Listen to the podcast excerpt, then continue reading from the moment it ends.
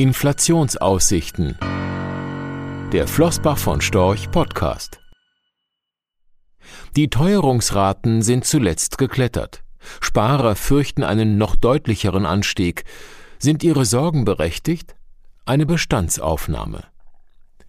Inflation ist eines der großen Themen der Zeit, bei Gesprächen mit Anlegern, in den Medien, wobei das eine sicherlich das andere bedingt. Tatsächlich sind die Teuerungsraten zuletzt deutlich gestiegen, insbesondere in den USA. Die entscheidende Frage lautet, was passiert in den kommenden Jahren? Setzt sich dieser Trend fort, möglicherweise mit Teuerungsraten, die in einschlägigen Kommentaren zuweilen als trabend oder gar galoppierend beschrieben werden? Nehmen wir unsere Einschätzung vorweg. Wir gehören nicht ins Lager derer, die glauben, die Inflation würde alsbald aus dem Ruder laufen. Nichtsdestotrotz sind wir davon überzeugt, dass die Teuerungsraten in den kommenden Jahren höher liegen werden als in den vergangenen. Zwei, eher zweieinhalb, vielleicht auch drei Prozent erachten wir als durchaus realistische Größen. Aber was bringt uns zu dieser Einschätzung? Lassen Sie uns eine kurze Bestandsaufnahme machen. Schauen wir uns die Trends hinter den aktuellen Inflationszahlen an. Wichtig ist uns dabei der Faktor Zeit. Wir unterscheiden deshalb zwischen den kurzfristigen, den eher zyklischen Treibern, die auf die Inflationsentwicklung wirken, und den langfristigen, den strukturellen Faktoren. Beginnen wir vorne auf der Zeitachse. Beginnen wir mit der Corona-Pandemie und deren ökonomischen Folgen. Vermutlich ist es wenig verwegen zu behaupten, dass die Corona-Krise, die Rezession 2020 vor allem eine Angebotskrise war, weniger eine Nachfragekrise. Bestimmte Güter und Dienstleistungen sind im Lockdown schlicht und einfach weggebrochen, waren nicht mehr oder nur noch eingeschränkt verfügbar. Einerseits. Andererseits sind aufgrund der gewaltigen Hilfen der Regierungen und Notenbanken genügend finanzielle Mittel bei den privaten Haushalten vorhanden gewesen. Nur sind die zunächst ungenutzt geblieben. Aus Sorge, den Arbeitsplatz zu verlieren oder schlicht und einfach, weil man nicht wusste, wohin mit dem zusätzlichen Geld. Reisen oder Restaurantbesuche sind schließlich nicht mehr möglich gewesen. Am deutlichen Anstieg der weltweiten Sparquoten lässt sich das sehr gut ablesen. Ein Anstieg, der in den einzelnen Volkswirtschaften praktisch synchron verlief. Im Verlauf der Pandemie ist das Nachfragepotenzial dann sukzessive und nicht zuletzt inflationsfördernd abgerufen worden.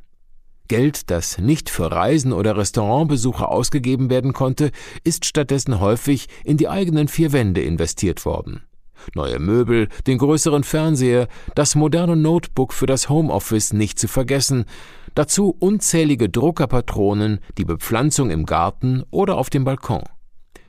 Die Entwicklung der US-Einzelhandelsumsätze verdeutlicht diesen Trend. Ähnliches gilt für Europa.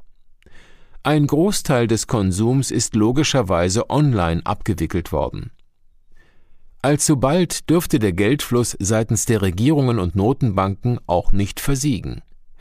Dass sich aber aus der Corona-Krise als solche ein dauerhafter, überproportional starker Inflationsdruck entwickelt, ist unseres Erachtens nicht zu erwarten, selbst wenn sich das Leben wieder normalisiert. Reisen, Restaurantbesuche und eine ausgedehnte Shoppingtour wieder möglich sind, also auch dort der Konsum nachgeholt wird und die Preise steigen für Flüge etwa, denn die Nachfrage nach den zuvor genannten Lockdown-Gütern wird genauso wieder abflachen. Wer heute ein Gartenhaus kauft oder einen Fernseher, der macht das in den nächsten fünf Jahren vermutlich nicht noch einmal. Über die Zeit werden sich beide Trends relativieren.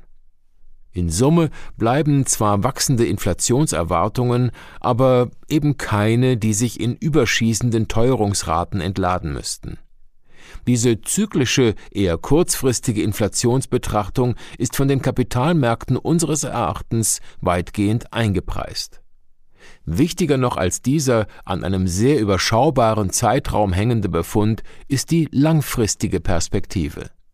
Was sind die großen Wachstums- und Inflationstreiber in den kommenden Jahren und Jahrzehnten? Es sind im Wesentlichen drei.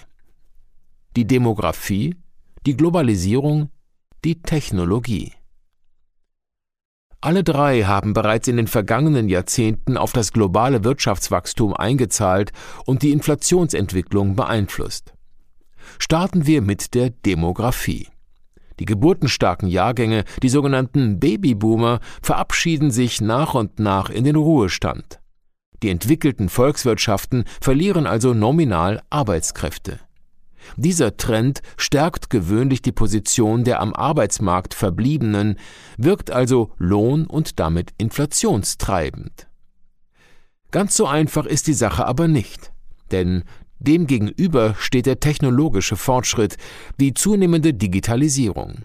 Zahlreiche Jobs, insbesondere einfachere Bürotätigkeiten, werden obsolet, weil die Maschine weit effektiver und damit günstiger arbeitet als der Mensch. Ein Trend, der nicht neu ist und nicht alle Jobs betrifft, nicht die Pflegekraft oder den Dachdecker, aber doch einige. Bleibt die Globalisierung. Wir gehen davon aus, dass sie zwar anhält, aber an Dynamik verliert, der Inflationsdämpfer nicht ausfällt, aber womöglich nicht mehr so stark wirkt wie in der Vergangenheit. Kurzum, die Inflation ist zwar gekommen, um zu bleiben, Sie wird unseres Erachtens aber nicht überschießen. Sparer sollten sich darüber nicht freuen, selbst ein moderater Inflationsanstieg dürfte sie hart treffen. Denn die Zinsen werden angesichts der globalen Verschuldung vergleichsweise tief bleiben. Die Möglichkeiten der Notenbanken bei einem dauerhaften Inflationsanstieg, wenn also das Inflationsguthaben aufgebraucht ist, gegenzuhalten, sind begrenzt. Ihre Vertreter werden stets die Kollateralschäden im Blick haben müssen, die eine allzu ambitionierte Zinsanpassung nach sich zöge. Den Immobilienmarkt, die Statik des Bankensystems. Von daher ist davon auszugehen, dass die künftigen Maßnahmen mögliche Zinsanhebungen nicht über homöopathische Dosen hinausgehen werden, wenn überhaupt. Auch wenn es langweilig klingt, weil schon so oft von uns gesagt und geschrieben, Langfristig orientierte Anleger werden in diesem Umfeld nicht um erstklassige Sachwerte, vorzugsweise Aktien guter Unternehmen, herumkommen. Sie haben Interesse an weiteren spannenden Themen aus der Finanzwelt? Bei Stratege und Stratege, dem Finanzpodcast von Flossbach von Storch, diskutieren die Kapitalmarktstrategen Philipp Vorndran und Thomas Lehr die Themen, die für eine robuste Geldanlage wichtig sind. Zu hören überall, wo es Podcasts gibt. Die Verlinkung zu unserem neuen Kanal von Stratege und Stratege finden Sie direkt in unseren Show Notes. Rechtlicher Hinweis diese Publikation dient unter anderem als Werbemitteilung. Sie richtet sich ausschließlich an deutschsprachige Anleger mit Wohnsitz bzw. Sitz in Deutschland, Österreich, Luxemburg und in der Schweiz. Die in dieser Veröffentlichung enthaltenen Informationen und zum Ausdruck gebrachten Meinungen geben die Einschätzungen von Flossbach von Storch zum Zeitpunkt der Veröffentlichung wieder und können sich jederzeit ohne vorherige Ankündigung ändern.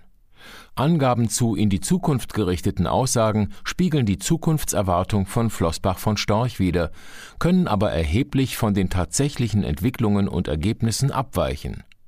Für die Richtigkeit und Vollständigkeit kann keine Gewähr übernommen werden. Der Wert jedes Investments kann sinken oder steigen, und Sie erhalten möglicherweise nicht den investierten Geldbetrag zurück. Mit dieser Veröffentlichung wird kein Angebot zum Verkauf, Kauf oder zur Zeichnung von Wertpapieren oder sonstigen Titeln unterbreitet. Die enthaltenen Informationen und Einschätzungen stellen keine Anlageberatung oder sonstige Empfehlung dar. Sie ersetzen unter anderem keine individuelle Anlageberatung. Angaben zu historischen Wertentwicklungen sind kein Indikator für zukünftige Wertentwicklungen. Diese Veröffentlichung unterliegt Urheber-, Marken- und gewerblichen Schutzrechten. Eine Vervielfältigung, Verbreitung, Bereithaltung zum Abruf oder Online-Zugänglichmachung, Übernahme in andere Webseite, der Veröffentlichung ganz oder teilweise in veränderter oder unveränderter Form ist nur nach vorheriger schriftlicher Zustimmung von Flossbach von Storch zulässig Ein umfangreiches Glossar zu Themen und Begriffen finden Sie auf www.flossbachvonstorch.com/glossar/. Diese Veröffentlichung unterliegt Urheber-, Marken-, gewerblichen sowie wettbewerbsrechtlichen Schutzrechten. Copyright 2020 Flossbach von Storch. Alle Rechte vorbehalten